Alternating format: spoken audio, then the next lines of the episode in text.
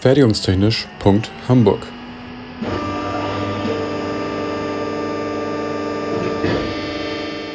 Ein Podcast rund um die Produktion.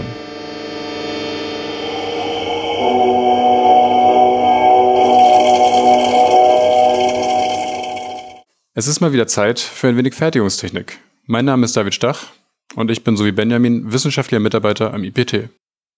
Meine Themengebiete umfassen unter anderem die Zerspannung und die Thematik CAD-CRM. Studierende haben gefragt, wie aus 3D-CAD-Daten passende Fertigungsprogramme für CNC-Maschinen generiert werden können. Das Stichwort lautet hier CAD-CAM-Prozesskette.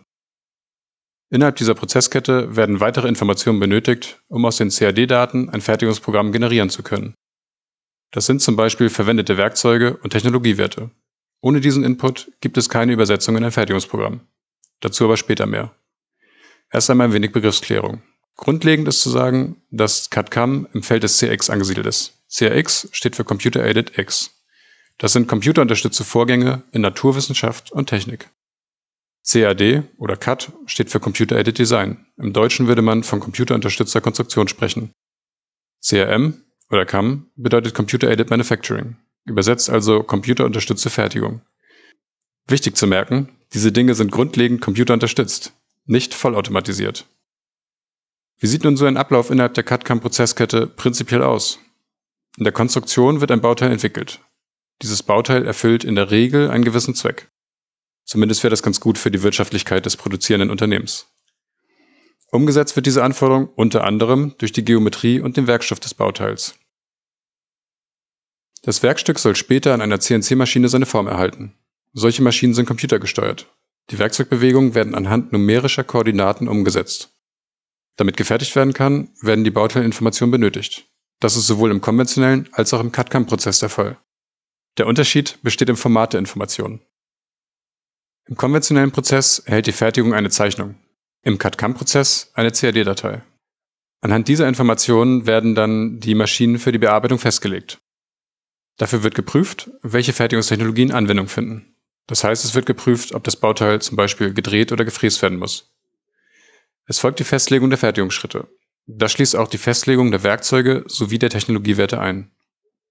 Technologiewerte sind zum Beispiel Vorschub und Schnitttiefe. Im konventionellen Ablauf geschieht die Programmierung der Werkzeugwege von Hand in einem textbasierten User Interface. Hier wird also der Fertigungscode manuell in einem Textrahmen geschrieben. Zeile für Zeile. Innerhalb des CAD-CAM-Prozesses geschieht die Programmierung der Werkzeugwege grafisch interaktiv im CAM-System.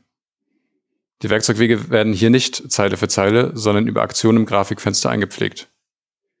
Man kann sich ein CAM-System im Grunde wie ein CAD-System vorstellen, zumindest optisch, nur dass andere Funktionalitäten vorhanden sind. Ich weiß, das ist nicht sehr aussagekräftig. Grundlage für die Arbeit im CAM-System ist die CAD-Datei. Die wird sowohl vom Roh- als auch vom Fertigteil benötigt. Ohne die entsprechenden Geometrien können die notwendigen Werkzeugbahnen nicht generiert werden. Auch die zugehörigen Technologiewerte werden dafür benötigt. Denn Dinge wie zum Beispiel die Schnitttiefe haben einen Einfluss auf die Werkzeugbahnen. Diese Technologiewerte erfolgen in der Regel als manueller Input. Weiterführend gibt es auch die Möglichkeit, Bauteilfeatures im CAM-System erkennen zu lassen. So kann die Software die Fertigung für eben diese Features selbstständig umsetzen. Das Wort Features bezeichnet in diesem Zusammenhang Bauteileigenschaften. Das können Bohrungen oder Taschen, aber auch eine Stirnfläche mit gewissen Anforderungen an die Oberfläche sein. Voraussetzung für diesen Schritt in Richtung Automatisierung ist, dass besagte Features bzw. ihre Fertigung schon einmal programmiert worden sind. Die Software muss nun einmal wissen, wonach sie zu suchen hat. Im Extremfall besteht das Werkstück nur aus bereits bekannten Features. Dann könnte die Software das Fertigungsprogramm komplett automatisch erstellen. So viel also zu meinem Merksatz von eben. Das Fertigungsprogramm wird innerhalb des CAM-Systems im CL-Data-Format angelegt. CL-Data steht für Catalocation Data. Lose übersetzt trifft hier der Begriff der Werkzeugposition zu. Dieses Format ist genormt und wird innerhalb von CAM-Systemen benutzt. Damit das Programm für die Fertigung verwendet werden kann, muss es erst noch in die Sprache der Maschinensteuerung übersetzt werden. Die Übersetzung erfolgt im sogenannten Postprozessor. Dabei ist nicht nur die Steuerungssprache entscheidend, wichtig ist auch, welche Maschine gesteuert wird.